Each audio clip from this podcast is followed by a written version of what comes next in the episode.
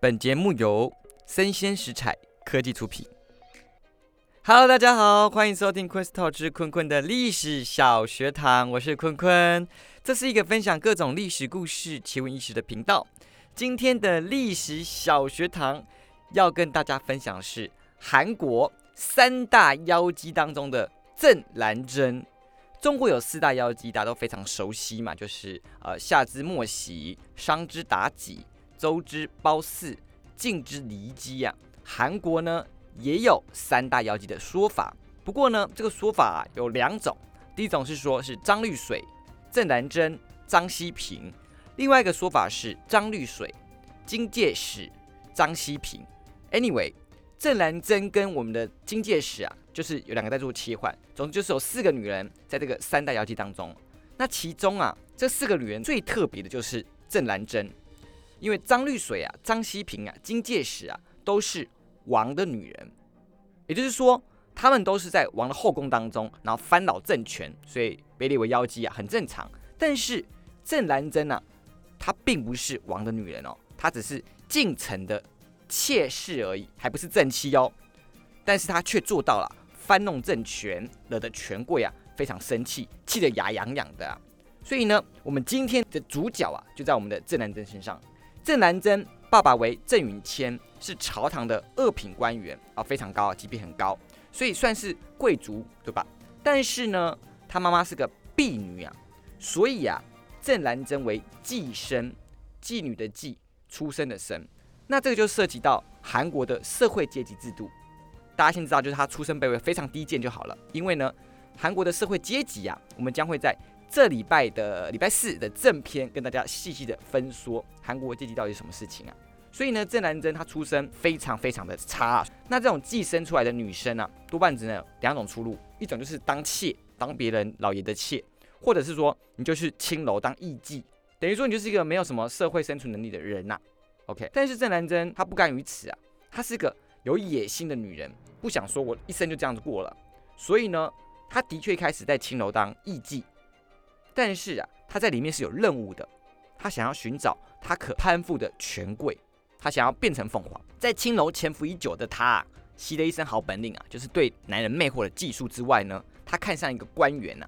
这官员叫做尹元衡，并成功的魅惑的尹元衡啊，帮他掏钱啊赎身，所以他就变成嫁给尹元衡，变成他的妾室了。不过呢。这个尹元衡呐，也不是什么大官，就是个什么芝麻屁点的官，哎，朝堂之上也没有人会记得他啦，就是一个小官。你想说，那郑兰珍，那你不就是下错棋了吗？你不就是要找一个什么枝头攀上去变凤凰吗？对不对？眼光也太差了吧！郑兰珍呢，非常的知道他在做什么事情。这个尹元衡呢，虽然是个屁官，但是呢，他的妹妹现在是当时的文定王后，所以尹元衡是他的哥哥的意思啦。他看中的是他丈夫后面的势力。那其实啊。文定皇后这时候也没什么实权哦，就是因为他没有什么实权，所以他被选为王后。那你可能就好奇啦，古代王后不是一个政治之位吗？为什么没有实权的人可以有办法当王后啊？当时朝鲜的君王是叫朝鲜中宗，他看见的是文帝皇后，她没有任何的家族势力，所以他第二任皇后生下的儿子就死掉了。那怎么办？他害怕就是找一个娘家很强的新的王后，那可能会对他小孩不利嘛，不能继位嘛，所以选了一个没有什么家族势力的皇后，而且刚好。文定皇后姓尹嘛，这个皇后也姓尹，所以他们两个算是远房亲戚啦。先皇后跟后皇后算远房亲戚，会照顾他小孩这种感觉。所以啊，郑兰珍啊，他就以王后哥哥的妾室身份啊，有出入宫中，然后认识了文定皇后，这也是他的计谋之一。为什么？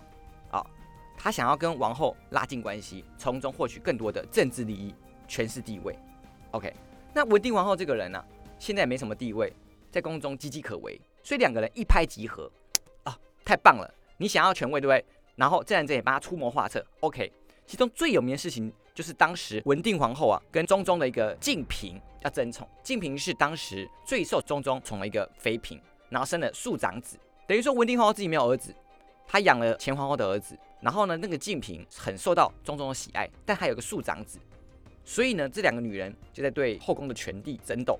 然后郑南珍这个人呢，哦，就出了一个计谋帮助她。叫做左蜀之变，灼是那个灼烧的灼，鼠是老鼠的鼠，那其实就是按照名字上这样，就是死掉的被火烧的老鼠的意思。你想说，那就死老鼠、活老鼠有什么差？有什么可以帮助这个文定皇后啊？老鼠呢，当时啊被火烧死了，就很像什么小型的猪。宫中就传起谣言啊，说哎，这就是在诅咒当时的王世子，因为当时王世子啊就是文帝皇的养子，叫做李浩，他属猪，所以这个事情啊没事就没事，传出风声，那就完蛋了，后宫就是乱七八糟，就觉得说哦，有人就是要咒杀当时的王世子，就是这样子，所以呢，这个风声最后就推推推推推到当时的建平身上，啊，建平这个人就很倒霉啊。他的确嘛，因为他是当时两派势力其中一派，就算不是他做的，那很衰小啊，被推一下可能就是他的事情啊，没错。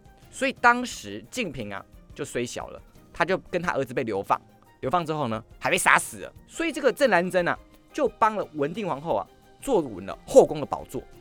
OK，所以他们两个就一拍即合啊，太棒了，变成一个政治联姻，政治不是政治联姻，政治联盟啦，他们两个人。OK，那中宗过世之后呢？郑南珍的养子王世子那个李浩变成了新的皇帝，叫做朝鲜仁宗。朝鲜仁宗他不是原本有自己妈妈也是隐士吗？跟这时候的后妈文帝皇后这个新隐士啊，我们分大小隐好了。前来的叫大隐大隐士，后来叫小隐士，就要争权了嘛，对不对？一开始啊，还是大隐士的势力比较强大，因为他是皇帝真正的亲主嘛，就是关系比较近。但是呢，这个仁宗啊，上位不到七个月就挂掉了，就死了。那就哦，大家想说。怎么可能那么快就死掉，对不对？所以你怎么想法？哦，是不是文帝皇后杀死，对不对？没错，大隐士也是这样想的，就是对，就是你亲杀我的外孙，然后想要夺权什么之类的。哦，但是呢，找不到证据啊，所以也没办法把文帝皇后做什么事情啊。OK，那由于这个朝鲜人中啊没有后裔，怎么办？啊，文定皇后她自己跟前朝皇帝有一个儿子啊，就继位了。没错。文定皇后的亲儿子，十二岁的李环就上位为新的国君，叫做朝鲜明宗。那文定皇后就被封为大王大妃。大王大妃有点像是我们的太皇太后这种感觉。哦，等于说儿子啊很年幼，他就摄政了，掌握那时候的朝政二十年了。那时候郑南珍不就是爽到了嘛，对不对？他终于达到他的政治目的的嘛。他勾上了这个朝鲜当中权力最大的女人，而且他现在摄政哦，等于说他可能就是。代行朝政那个人，皇帝也很小，更不会做这个事情，那就是文帝皇后说了算嘛，你说什么就是什么，没错。所以郑南珍呢，就一个小妾，就是关于的小妾的身份呢，频繁的进入王宫当中啊，然后为那个文帝皇后啊出谋划策啊，除掉了大隐势力，同时啊，也铲除了她的老公尹元衡的正妻，叫做金氏。你想说怎么铲除的呢？这个金氏呢，跟大隐氏是有。勾结的不是说勾结，是有关系的。等于说，他说：“哦，那你们翻弄朝臣，你是有帮助他，就借势除掉那个金氏他家的势力。”这个郑南贞还不满意啊，他下毒毒死这个金氏，然后就被人告发了。金氏的娘家就说：“哦，郑南贞你毒死正妻。”那当时嫡庶有别，尤其在朝鲜社会更加明显。你是一个贱妾，你是不可以对正宫做什么事情的，就是那个地位就是非常的森严这样子，然后就告上去了。但是呢？郑南珍后面是文定皇后啊，没想到文定皇后这个人啊，没有处罚郑南珍，然后呢还把她扶为正妻，封为正义嫔、贞敬夫人。那这个贞敬夫人是官太太的意思啊，而且是正义品哦。你是一个贱妾，而且你寄生出来的，你竟然可以变成万命妇官太太，而且是正义品，那就是哇！朝鲜这个华兰啊，没有人会发生这个事情，不可能啊！当时很轰动他们的就是那种思想体制，就是大家都被雷打到了，怎么可能会发生这种事情啊？所以呢，这个事情啊，就造成当时朝鲜社会非常大的震荡，但也没办法，因为他后面在就是文定皇后，当时的朝政最高的人呐。那郑南贞也因为背靠大树好乘凉啊，利用文定皇后的关系啊，大捞特捞，捞了很多什么金银珠宝、钱财啊，很多这种政治利益他都拿到手上了。啊，真的是太闲了没事做，怎么办？他就偷情。啊，有钱有闲没事做了吗？怎么办？我偷情啊。他对象还不是一般人物哦，他是和尚，还有嘞太医。